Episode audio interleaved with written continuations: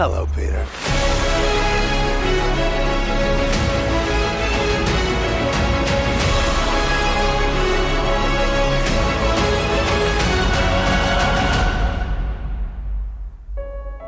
Olá, sejam todos muito bem-vindos a mais um episódio do podcast Papo de Cinema e o nosso assunto hoje é Homem-Aranha sem volta para casa. E para conversar comigo sobre este filme evento de 2021. Temos aqui Vitor Hugo Furtado mais uma vez. Vitor, que prazer te ter aqui para falar sobre Homem-Aranha. Prazer é meu, Marcelo, e o não, eu não vou fingir não ter me emocionado. Eu não vou fingir ser um cara frio, um cara calculista. Eu sou um cara de sangue quente e o meu sangue ferveu com esse último filme do Homem-Aranha. Ah, imagina, Vitor Hugo Furtado quase que Sidney Magal dizendo: "O meu sangue ferve por você, Peter Parker". Pelos três, Marcelo, não só por um Peter Parker. Já temos um spoiler. Aproveitamos para dizer para você que está nos ouvindo que sim, este programa, como está lá na descrição dele, terá spoilers. Aqui a gente está incontrolável hoje. Então, vamos falar sobre coisas importantes. Então, se você não assistiu ao filme ainda, coloca ali esse podcast para dormir, assista ao filme e escute logo depois de ver o filme. Vitor, Homem-Aranha Sem Volta para Casa certamente é o filme evento de 2021, né? Talvez o filme mais esperado de todos, né? Um filme que, aliás, parabéns pro departamento de marketing da Sony e da Marvel que souberam criar essa expectativa, né? Que lançaram uma série de boatos, uma série de coisas assim. Talvez, o que, que vocês acham, né, do multiverso ter três Homem-Aranha? Opa, nós temos três atores que fizeram Homem-Aranha. Quem sabe os três puderam participar? Então, assim, essa expectativa foi muito bem criada, né? É, Marcelo, e o Homem-Aranha Sem Volta para Casa não só é o filme espetáculo de 2021, como também meio que representa toda uma retomada de filmes de fila, de pré-estreia, né? Que, se eu não me engano, acho que o último foi Vingadores Ultimato, né? Eu me lembro Sim. no início de 2019, quando foi lançado esse último Vingadores, meio que depois teve uma ressaca, e todos os filmes que vieram depois, a galera meio que não deu tanta bola, né? O filme não. Nenhum filme emplacou de tal forma. Durante toda essa pandemia, outros filmes tentaram, né? uh, trazer a galera de volta, como o Shang-Chi, o próprio Tenet, do Christopher Nolan e outros que tu pode me ajudar a citar também. Mas o Homem-Aranha realmente é o filme que vai datar. Ó, de Vingadores até Homem-Aranha, esse houve um hiato. Com o Homem-Aranha teve uma recuperação. É, e sem dúvida a gente tem essa questão da pandemia, né, Vitor? E temos alguns filmes da Marvel que foram lançados nesse meio tempo, né, nesse hiato, que é o que tu falou, o Shang-Chi, o próprio Eternos, Exato, né, que é um filme Eternos. que, que dividiu opiniões, o Viúva Negra. Mas vamos combinar o seguinte, a gente tá falando de três filmes de marcas de super-heróis que não são tão conhecidos de um grande público. Talvez os Eternos seja, sejam personagens mais próximos de um leitor mais raiz de história em quadrinhos. A Viúva Negra também, né? E o Shang-Chi da mesma forma. Agora, a gente tá falando do Homem-Aranha. Com toda a reconfiguração que o Vingadores fez, que o último Vingadores fez, talvez o Homem-Aranha seja o principal nome dessa nova fase, né? O mais popular desses nomes.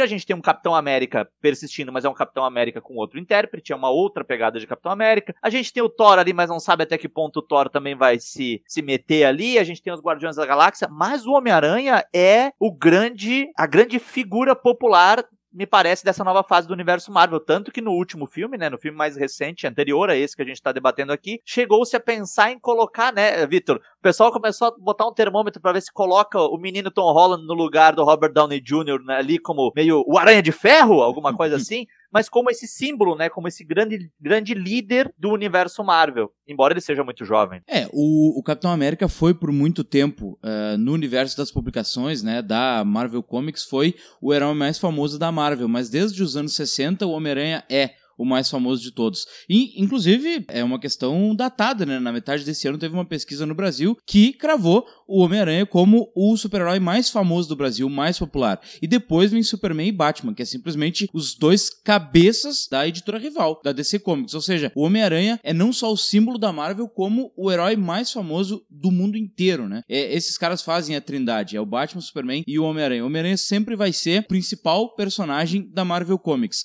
E agora, se mostrando cada vez mais um herói capaz de ele, ele faz a bilheteria quando ele tá com a equipe, mas ele provavelmente a gente tá se encaminhando aí para a mesma bilheteria dele solo, ou seja, um filme que tinha todos os Vingadores, mais de 50 heróis, provável que se faça a mesma bilheteria com só um dos heróis que é o Homem-Aranha. Agora, por todas as questões de por que ele é o mais popular de todos, aí tu pode me ajudar, Marcelo. Pode ser por questões pessoais, ele é um cara que tem uma jornada totalmente comum, ele é um cara que não tem grana, ele é um cara que não é famoso, ele não pega todas as menininhas. Eu acho que tem muito disso que tu falou, Vitor. O Homem-Aranha, o Peter Parker, né, nessa primeira encarnação, depois a gente vai ter o Miles Morales, a gente tem outras versões do Aranha, ele é esse sujeito comum, como tu falou, né? Ele é esse cara que é um estudante, em algumas versões dos quadrinhos, né? Um cara, um adolescente, em outras ele já é um jovem adulto, mas é isso, ele, ele tá às voltas com o mundo no qual ele se vê muito sozinho, né? Porque ele tem lá o tio Ben, que morre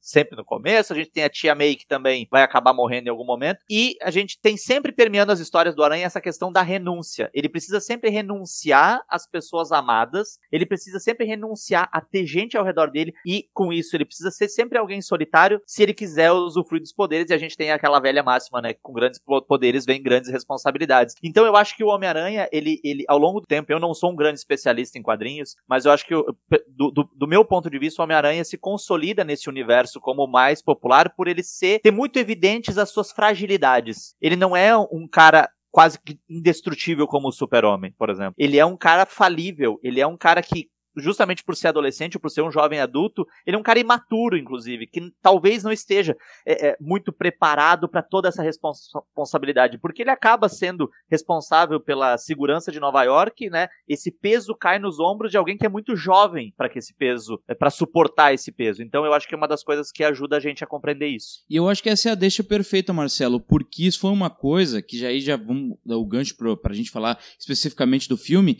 é que nesses últimos filmes do Tom Holland foi se criando um universo onde o Tom Holland tinha um, uma grande rede de apoio. É um filme, entre aspas, feliz. Tá na escola, ele tem amigos, ele tem as namoradinhas, ele tem a tia que é mais jovem, né? Então é um ambiente de músicas rap, sabe? É uma coisa legal, eh, todo mundo ali sempre em volta dele, e isso é meio que antagônico à trajetória tradicional. E é a partir deste filme, De Volta para Casa, que a gente reencontra o Homem-Aranha da jornada solo dele. É, tanto que o título é muito adequado, né? Homem-Aranha sem volta para casa. Ou seja, não há um lar para o qual voltar, então eu preciso construir um novo lar. E sem contar que esse filme tem uma coisa que é muito interessante dentro do contexto do universo cinematográfico Marvel, que é a continuidade da exploração do que vai ser a tônica dominante dos filmes de super-herói daqui para diante, que são os multiversos. Que eu confesso que eu tenho muito medo, porque a partir do momento que tu abre a possibilidade do multiverso, toda e qualquer ocasião ela é reversível, né?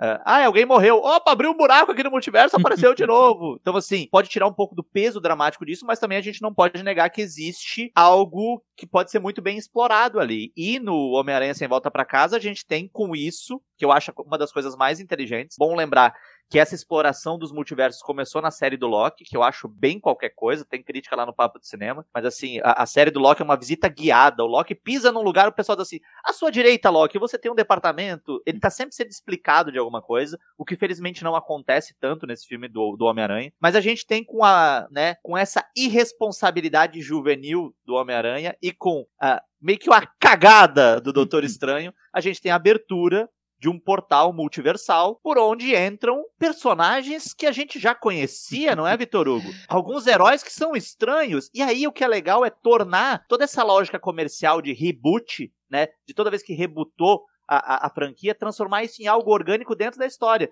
Porque os reboots são entendidos como partes uh, independentes e agora interligadas de um multiverso, né? Interessante porque antes da gente falar especificamente de quem volta, e acho que todo mundo sabe, né, além dos vilões, é que isso é muito a mão de personagens da vida real, no caso, como Kevin Feige, que são produtores que se importam, obviamente, com os lucros, né, da, da, da empresa que ele representa, mas também com o legado a se deixar. O Kevin Feige foi o cara que foi negociar com a Sony para trazer o Homem-Aranha, porque o Kevin Feige ama o Homem-Aranha. Ele já disse mais de mil vezes que é o herói preferido dele. É, é de se importar e validar com o verdadeiro. Não me veio outra palavra na cabeça, mas o amor.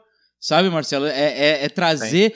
Eu fiquei me perguntando esses últimos dias, Marcelo, por que, que a gente queria tanto ver esses personagens dos outros filmes do Homem-Aranha num novo filme do Homem-Aranha? E daí a resposta para mim é ficar pensando, cara, é a gente sentir a validação do nosso amor. É de tu pensar que tudo que a gente viu nos outros filmes do Homem-Aranha é, não foram jogados em vão, sabe? Não foi uma coisa lançada em vão. Aquilo que eu senti vendo o, o filme do Homem-Aranha de 2002, aquilo que eu vi vendo o filme do Homem-Aranha de 2012, sabe? Aquilo tudo faz parte do mesmo universo. Eu não quero que sejam histórias diferentes, eu quero que seja tudo igual. E a partir daí se abre o grande canal do multiverso para que venham quem? Pra que venha quem, Marcelo? Pra que venha o Duende Verde, por exemplo.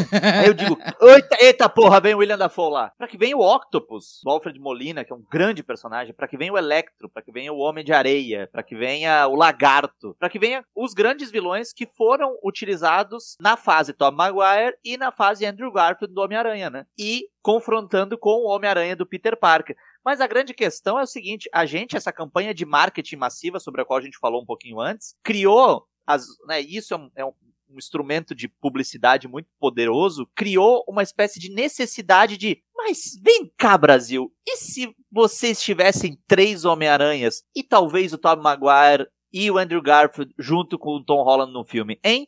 E aí a gente passou, a gente viu a internet explodindo num ano de conspirações, né? O Andrew Garfield dizendo: Não, gente, eu tô até meio puto com a Marvel porque nem me convidaram para nada, eu não tô sabendo de nada. O Tom Maguire o pessoal nem achava. O Tom Maguire deve morar no meio de uma fazenda, numa ilha deserta. Nem achava o Tom Maguire para perguntar para ele sobre isso. E aí se criou essa, essa loucura em torno de os três personagens. Será que nós teremos os três Homem-Aranhas? E aí eu vou te dizer, Victor, eh, sendo até um pouquinho mais, trazendo um pouquinho mais pro ceticismo e dentro dessa lógica de marketing, qual era a possibilidade da Marvel e da Sony não entregarem os três em cena pra gente. Muito poucas. Porque eles são muito hábeis para entender que criar uma expectativa desse tamanho só pode gerar duas coisas. Tu só pode ou garantir essa expectativa, garantir que ela seja sanada, ou frustrar absurdamente. E não me parecia que toda a campanha de marketing, tudo isso que foi muito bem orquestrado, ia frustrar as expectativas, até porque a gente ia ter uma quebradeira desgraçada. A gente é, seria uma... uma antipatia total, né? Total, total. Então, assim,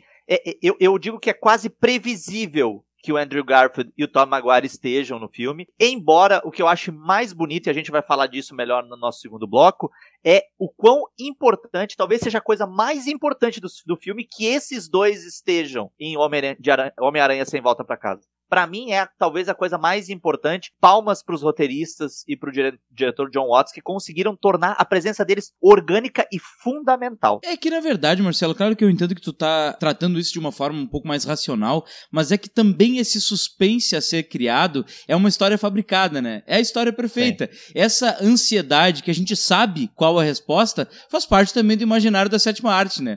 A gente ficar na Sim. fila pensando, será que vai ter? Claro, cara, vai ter. Entende? Óbvio. Vai ter, dava para ver no trailer que, sabe, se tem todos os vilões, é necessário os heróis, entende? É, é, mas é. existe, esse imaginário tinha que ser criado. E, obviamente, que quando se confirma, quando eles aparecem, é uma loucura total. As pessoas confirmam que elas já imaginavam, mas é sempre também a ansiedade de como eles vão aparecer. Será que eles vão aparecer no momento de clímax? Será que ele vai aparecer pra, eles vão aparecer para salvar o Tom Holland? Será que eles vão aparecer acidentalmente? Quem vai trazer eles de volta? Essas são as perguntas que, na verdade, a gente estava na fila né? Na fila Sim. pensando como eles vão voltar e não se voltariam, né? Sim. Não, e, e uma coisa que é, que é importante e para mim é, é, é, a surpresa mais, uma das surpresas mais interessantes do filme é que o John Watts poderia criar uma situação apoteótica pro retorno desses três, desses dois personagens, né? Do tipo, o Tom Holland tá apanhando pra caramba e daí, daí daqui a pouco ele é salvo por alguém misteriosamente aparece um aranha em cima de um prédio, que seria a ocasião mais esperada. E na verdade o John Watts cria uma, uma cena que é quase banal, que é quase anticlimática para a aparição dos dois, né? Que é quando Marcelo, Ned, tu tá, né, aqui, ó, agora, aqui, ó, podem rir, tá? Podem rir. Tu tá falando e eu tô me arrepiando aqui, Marcelo. Isso é doença tá mental, é doença mental, Marcelo. Mas não é, mas eu acho muito bacana isso, porque é no momento em que lá o Ned, com o anel do Doutor Estranho, abre um portal e diz assim, eu quero, me, me mostre Peter Parker. Daí primeiro aparece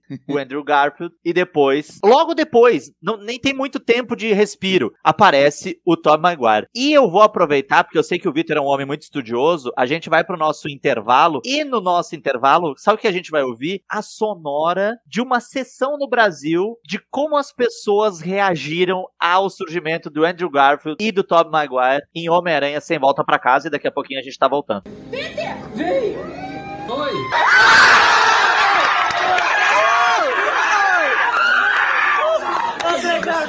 Eu sou o Peter Parker. Eu sou o Homem-Aranha. No meu mundo. Só que ontem eu, eu apareci aqui. Eu abri o portão errado e fui Peter Parker errado. Tá, é só você ir tentando até achar o verdadeiro. Achar Peter Parker. Que que... Achar Peter Parker!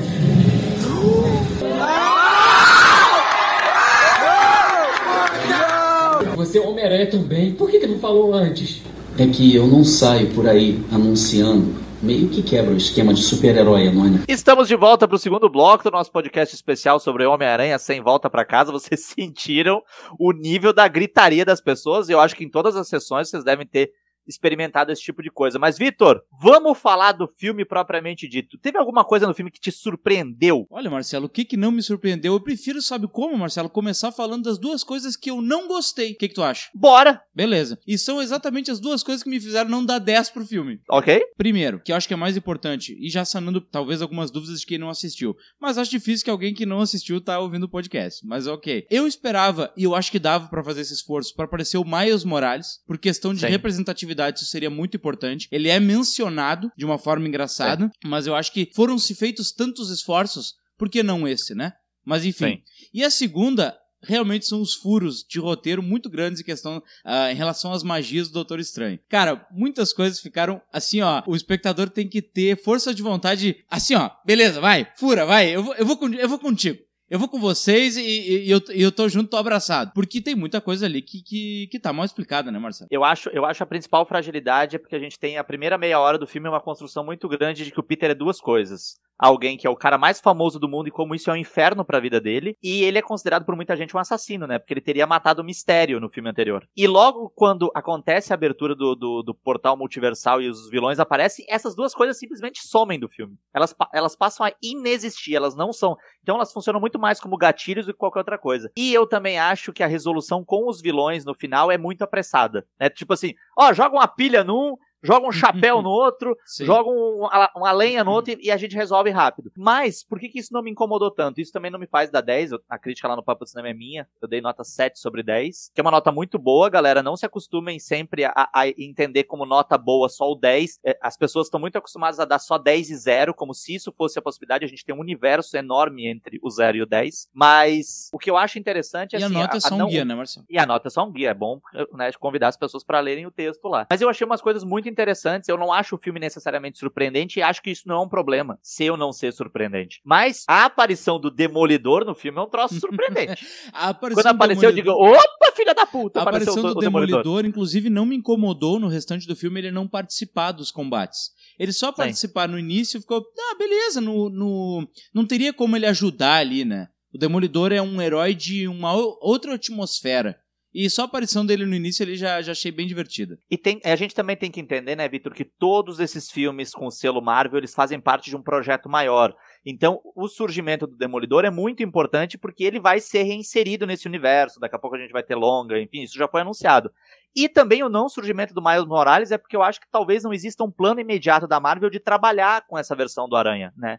Até porque o Peter Parker segue sendo o, o, o, o Tom Holland e tudo mais. Então, dentro de um plano de negócio, vamos dizer assim, de franquia, eu acho que até faz sentido. Tudo que acontece ali depois, eu acho que com os vilões, acaba não sendo tão surpreendente assim. Mas o que me pega mais, Vitor, e aí é uma questão que eu puxar aqui pra algo mais dramático, é o fato de que, pra mim, a gente vive num mundo em que as pessoas falam muito assim: bandido bom é bandido morto, a pessoa não pode errar que ela é cancelada. É, é um mundo muito raso e muito plano. E aí, o Tom Holland vai mostrar pra gente com a encarnação dele do Peter Parker. Esse Peter Parker é, é um cara que vai renunciar às coisas mais valiosas da vida dele pra dar a pessoas uma segunda chance, Pra dizer que esses vilões podem se regenerar, que eles não precisam morrer. Então, assim, eu acho que é uma mensagem dentro de um blockbuster gigantesco, como Homem-Aranha Sem Volta pra Casa, é uma mensagem, é, é, um, é, um, é um pilar muito importante esse garoto, esse menino, né, num processo de amadurecimento, eh, indo às últimas consequências pra garantir uma segunda chance. Porque o filme simplesmente acabaria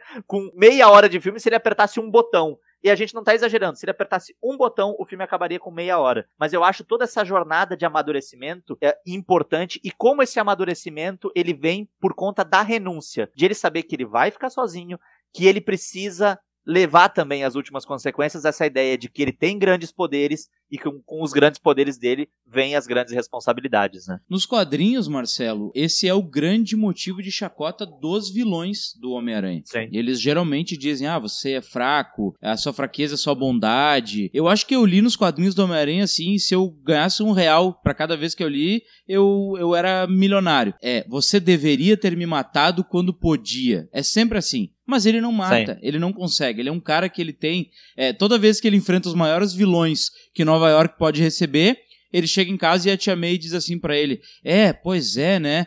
É, mas todo mundo merece uma segunda chance. É, mas vai saber o que aconteceu, quais são as motivações pra pessoa ter ficado uma pessoa ruim, amarga, assim. E ele sempre leva isso pra vida dele. E é nesse filme que isso toma um grande significado em que tem vários vilões ali que se se unirem podem fazer um grande estrago e ele não leva isso em conta. E já nessas questões de segunda chance, Marcelo, eu quero te perguntar, não te soou nessa volta triunfal de Tobey Maguire e Andrew Garfield como um grande fim de ciclo que ficou meio aberto para os seus universos particulares que foram terminados abruptamente. A gente sentiu que aquelas aventuras que a gente viveu com, viveu com eles nas últimas duas décadas foram fechadas. Porque tanto a do Tobey, que teve problemas lá de produção na, no terceiro filme do Sam Raimi, e dos filmes do Mark Webb, do Andrew Garfield, tiveram problemas também. O do Andrew Garfield, inclusive, não teve um terceiro filme, né? A gente simplesmente ficou com a morte da Gwen Stacy e não teve mais nada. E ali a gente sente que, cara, a gente tá vendo as histórias sendo completadas agora. Eu acho isso que tu colocou perfeito, porque eu acho que é justamente isso, né? Ambos, ambas as encarnações do Aranha anterior foram terminadas por conta de turbulência de produção, por conta de problema de recepção do público. O terceiro filme do Sanheim foi um filme problemático, né? Com Venom, com Homem de Ar, aquele o filme complicado do cacete. Depois de uma obra-prima que talvez seja um dos maiores, se não o maior filme de super-herói já feito, que é o Homem-Aranha 2. Que esse sim, o Sanheim diz assim: agora tu me deixa meter uma noite alucinante aí no meio de Homem-Aranha, vocês vão ver o que eu vou fazer. É, É um filme difícil falar em filme clássico de super-herói, né, Marcelo? Só um parênteses. Mas o Homem-Aranha 2 do Sanheim, daqui a 50 anos vai ser eh, citado como um filme clássico de super-herói. Maravilhoso. Mara- é, é um filme incrível. Tem uma, tem uma a cena do, do Dr. Octopus na cirurgia, e motosserra, e carnificina. Aquilo é maravilhoso. E o Andrew Garfield é a mesma coisa, né? Ele foi. Ele foi. Teve os dois filmes, ele foi mal recebido, né? Sempre com muita desconfiança, assim. A, as versões do Mark Webb nunca foram recebidas, assim, com elogios eh, esfuziantes. E aí, quando a gente tem, eu acho que o que tu fala é muito legal. Porque a gente tem um fechamento pros dois. O Tom Maguire aparecendo velho, Inclusive, belíssima cena do, do Andrew Garfield dizendo: Eu, tu quiser, eu dou essa lá nas tuas costas aí, tu tá com as costas toda fodida. Aquilo é maravilhoso, porque É. aquilo ressalta o que a gente falou lá no primeiro bloco, né, Vitor? A fragilidade humana do Homem-Aranha. Porque ele fica velho, porque ele fica com dor nas costas, não é porque ele. ara- Aranhas devem ter dor nas costas, não sei, aliás, cientistas de plantão, pode nos avisar aqui, mas é, isso eu acho muito bacana. E tem uma cena, Vitor, que ali quem tem o mínimo. E é isso. Eu gosto de filmes de super-herói e não tenho uma ligação afetiva tão profunda quanto tu, por exemplo, que é um leitor de quadrinhos. Eu, na minha infância e adolescência, lia muito mais mangá do que comics norte-americano. Mas aí o que, que acontece? Para alguém que tem a mínima ligação afetiva com esse universo, quando a MJ está caindo e quem vai salvar ela é o Andrew Garfield, e quando ele aterrissa com ela no, no colo, ele tem uma ligação com o fato de ele não ter conseguido salvar a Gwen Stacy né, e de ele se sentir culpado pela morte da mulher amada, aquilo é de uma é de uma beleza, aquilo é, olha, eu agora agora eu que me arrepiei aqui, ó, Vitor, Marcelo, pensando nessa cena, porque é uma cena Marcelo, muito bonita. Pensa bem, tu fez uma cagada, Marcelo, no teu universo. E tu tem a chance de ajeitar ela em outro universo, mas tu vai ajeitar. O teu eu de outro universo não, não cometeu aquele erro. Entende? É o mesmo erro que estaria sendo cometido porque o Peter, o do Tom Holland, não estava conseguindo e o outro ajudou ele. Isso é, é sensacional, isso dá um peso dramático gigantesco pro filme, além do que, a gente vai comentar em seguida, da perda da tia May. Nesse universo, quem morre é a tia. Mais uma vez também dando um- uma nova cara, né? Não é o cara, não é Sim. o homem, não é o tio, é a tia dele que morre. E o que, que a tia May fala? Com grandes poderes vem grandes... Cara, nesse momento, foi assim, ó, apoteótico, assim, puf, explodiu a cabeça, sabe? É a tia que falou pra ele. E depois, quando ele encontra as outras duas versões dele, que é o Tobey e o Andrew, eles dizem, cara, é, agora tu vai passar por o que nós passamos. Tu vai sentir o amargor Caralho. tu vai tu, tu pode se tornar uma pessoa ruim agora vai. Eu, no meu universo, matei o cara que eu achei que tinha matado meu tio. E, e o outro disse, e no meu também. Se tu for matar o cara que, que matou a tua tia, não vai ajudar em nada. E ele leva isso pra ele. Ele tenta lidar, daí o Tom Holland com tipo, cara, não, mas eu preciso matar o cara que matou minha tia. E no fim, o que, que ele faz? Ele não mata. E, e tu quer tomar uma citação agora de universo Disney no meio da cara pra tu aprender a ser gente? Diga. Nesse momento, que eu acho uma das cenas mais emocionalmente fortes do filme, que é quando o personagem do Tom Holland, aliás, um excelente trabalho de atuação do Tom Holland, que segura a espessura emocional do personagem. Ele tem muitas cenas muito fortes, ele chora pra caralho. É muito, é muito intensa a interpretação dele. Eu acho que ele é um excelente ator, inclusive. Uh, a sorte o Homem-Aranha ter um ator com, a, com essa dimensão emocional que ele consegue trazer pro personagem. Mas tem um, esse momento em que eles trocam, e é tão bonito ver como o John Watts, que é um grande responsável por toda essa fase Tom Holland do Homem-Aranha, como o John Watts consegue fazer com que a gente entenda que a dor do, do Peter do Tom Holland tá ressoando no Peter do, do Tobey, tá ressoando no Peter do Andrew e como eles estão se identificando com aquilo. E olha só, nesse momento, Vitor Hugo Furtado, a gente tá falando sobre duas versões antigas de Homem-Aranha que estão evitando que a nova versão vá para o lado negro da força.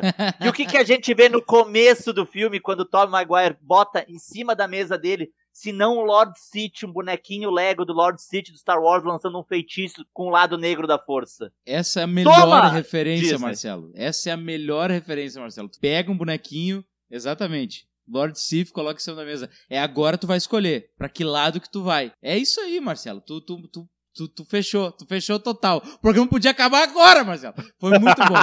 Exatamente. Mas outra coisa que eu queria falar também, Marcelo, já a gente falando também bastante dessas versões ah, alternativas, né, que a gente conhece tão bem, Sim. é... Vale também ressaltar, Marcelo, que independente dos filmes do Tobey Maguire, independente dos filmes do Andrew Garfield, se os filmes são bons ou não, os três são bons Homem-Aranha. Acho que isso a gente concorda, né? Os três são ótimos Homem-Aranha. Eu gosto, eu gosto. Acho que o Tom Maguire é muito icônico porque os filmes do Homem-Aranha, junto com os filmes do X-Men lá do começo dos anos 2000, junto com o Blade do Wesley Snipes, ajudaram a pavimentar todo esse caminho do que se transformou o cinema blockbuster nos últimos 20 anos. Isso é um fato. Uh, o Homem-Aranha, o, o primeiro Homem-Aranha e o segundo Homem-Aranha, especialmente do Sanheim, eu acho que são filmes uh, base pra gente entender essa onda de super-heróis que criou o que é o blockbuster hoje, né? Criou não, mas que ajudou a redefinir o que se espera de um blockbuster hoje. E eu gosto bastante do Homem-Aranha do Andrew Garfield, porque o Homem-Aranha do Tobey Maguire era um Homem-Aranha já, era um cara mais velho, era um jovem adulto, né? Ele não era um adolescente, era um jovem adulto querendo pagar os boletos e tudo mais, e era um personagem mais trágico. O personagem do Andrew Garfield já é um personagem mais malemolente, já é meio que um zoeiro, né? Ele, ele, a gente consegue perceber o Peter Parker mesmo quando ele está vestido de Homem-Aranha, né? Não há uma Exatamente. transformação de fato. Ele, ele, né, ele, ele brinca, ele joga a teia quando não deveria, ele fica zoando. Então, assim, eu gosto da leveza que o Andrew Garfield. Eu acho que a leveza que o Andrew Garfield traz pro personagem é essencial para a construção do, do Tom Holland, que é, um que é um personagem, que é um aranha que eu acho que ainda tem muito a crescer, embora já esteja consolidado. Eu acho que ele é um dos grandes intérpretes desse, desse dessas fases novas do universo Marvel, mas os três Homens- os três Homem-Aranha são muito bons. E, Vitor, a gente tem ali dando suporte para esses três, Willem Dafoe, Jamie Foxx, Alfred Molina, que são grandes atores. Então, assim, quando o, o, o Alfred Molina conversa com o, o Duende, com o personagem do Willem Dafoe, são dois, são dois atores que estão dando uma dimensão quase que shakespeariana a esses, a esses vilões. Isso é muito bonito de ver acontecer. Eu só acho uma pena que o filme tenha desperdiçado algo que ele chega a engatilhar, que é uma lógica meio Hannibal Lecter. Que tem uma hora que o Dr. Octopus está preso na cadeia, exatamente como o personagem do Anthony Hopkins e o Silêncio dos Inocentes, em que ele ajuda o Peter a entrar na cabeça do vilão que está solta. Ele ajuda o Peter a entender essa lógica. Se o John Watts tivesse aproveitado um pouquinho mais essa lógica Hannibal Lecter, aí o filme tinha deslanchado ainda mais, mas eu acho que essa referência tá ali para quem quiser abraçar ela. Eu fiquei pensando nisso, Marcelo, sobre esses artistas que são os vilões, né? Bom, tem o Jamie Foxx, que é um hollywoodiano nato, vencedor de Oscar e tal, mas nós temos artistas de outra prateleira, que seria Willem Dafoe, que seria Alfred Molina. Eu fiquei pensando, cara, esses caras são artistas de teatro. Esses caras são artistas assim no mais alto nível de atuação. Pra eles aquilo ali, Marcelo, como se eles descessem dos degraus e dissessem: Vem cá, pessoal. Eu vou fazer a felicidade de vocês. Porque, pensa bem, Marcelo, claro que existe uma questão financeira, mas o William Dafoe e o Alfred Molina não tem mais nada pra provar pra ninguém. Aí a Marvel disse: tá aqui o cheque de um milhão. Opa, muito bom esse personagem do Duende Verde, hein? Não Os faz assim, Marcelo, tu não sabe se dinheiro é tão importante assim pra ele, não.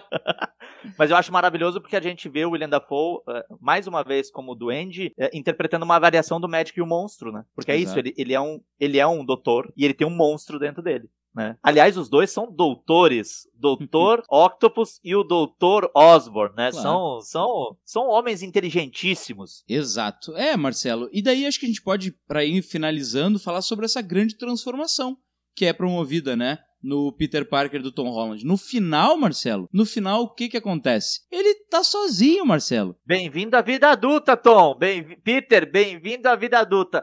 Vai morar sozinho, porque a tia May, infelizmente. Aliás, que saudade já da Marisa Tomei. Mas a gente tem ele, de fato, quase que chegando, né, Vitor? A gente falava isso antes aqui de começar a gravar, quase que chegando no Homem-Aranha do Tobey Maguire. Que é esse cara, um jovem adulto que já saiu da escola, que vai ter que ir pra faculdade, que vai ter que pagar boleto, que vai ter que pagar. Aliás, Homem-Aranha vai ter que pagar boleto. Porque os Star...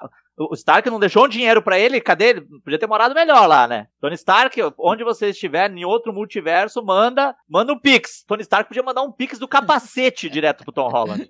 Né? É, isso aí é um, é um dos furos, né, Marcelo? Mas é um furo meio que necessário? Sim, sim. Mas é isso, a gente vai ter um personagem que é um personagem, um jovem adulto. Ele já não é mais um adolescente. É isso que faz esse filme tão importante. Ele é a história contada ao contrário. Tudo que a gente viu desde os primeiros filmes, das primeiras aparições do Tom Holland como Homem-Aranha, agora a gente percebe ele era um personagem que não tinha dificuldades financeiras, ele não tinha grandes questões românticas, que isso é uma coisa totalmente corriqueira nas HQs do Homem-Aranha. Ele tá sempre lidando com os vilões, ao mesmo tempo que ele tá pensando se a Mary Jane ou a Gwen Stacy estão pensando nele, o que, que ele vai fazer, ah, se ele tá perdendo algum compromisso que elas convidaram ele pra fazer, enfim. Ele não tem o uniforme sempre rasgado, que ele tá sempre tentando que consertar, porque ele tá usando um uniforme que o Tony Stark fez pra ele de nanotecnologia. Ele não tem um antagonismo da mídia, da opinião popular, que o JJ faz todo mundo em Nova York ter, porque eles tentam pintar o tempo inteiro ele como um vilão, e isso não acontecia antes. É essa jornada de lobo solitário, que é totalmente tradicional, inerente ao Homem-Aranha. É, é- ele é um inimigo da própria cabeça, porque ele não tem com quem dividir os problemas de ser o Aranha, né? Ele tinha nesses filmes do Tom Holland, como eu mencionei, uma grande rede de apoio, né? Mas principalmente, Marcelo, o trauma, que é isso que torna o Homem-Aranha o Homem-Aranha. É isso que amadurece ele nas HQs, que é perder o tio. Ele deixa de ser nas HQs, e tanto nos filmes do Andrew como do Tobey Maguire, ele deixa de ser uma criança no momento em que ele perde o tio. Ali ele se torna uma outra pessoa. Todas as, a- as imaturidades dele são jogadas pelo ralo. E é esse filme, Marcelo, que dá totalmente um, um significado, ele ressignifica totalmente o nosso afeto por esse personagem. O Homem-Aranha faz parte da vida de quem ama. A gente, eu, eu não seria quem eu sou, tu não seria quem tu é, se não fossem esses filmes, se não fosse o personagem do Homem-Aranha e se não fosse o reencontro desses três caras, dando, valorizando totalmente essas trajetórias que a gente teve do lado o tempo inteiro. O Homem-Aranha, Marcelo, é parte do que eu sou. Olha o nível de emoção de Vitor Hugo Furtado!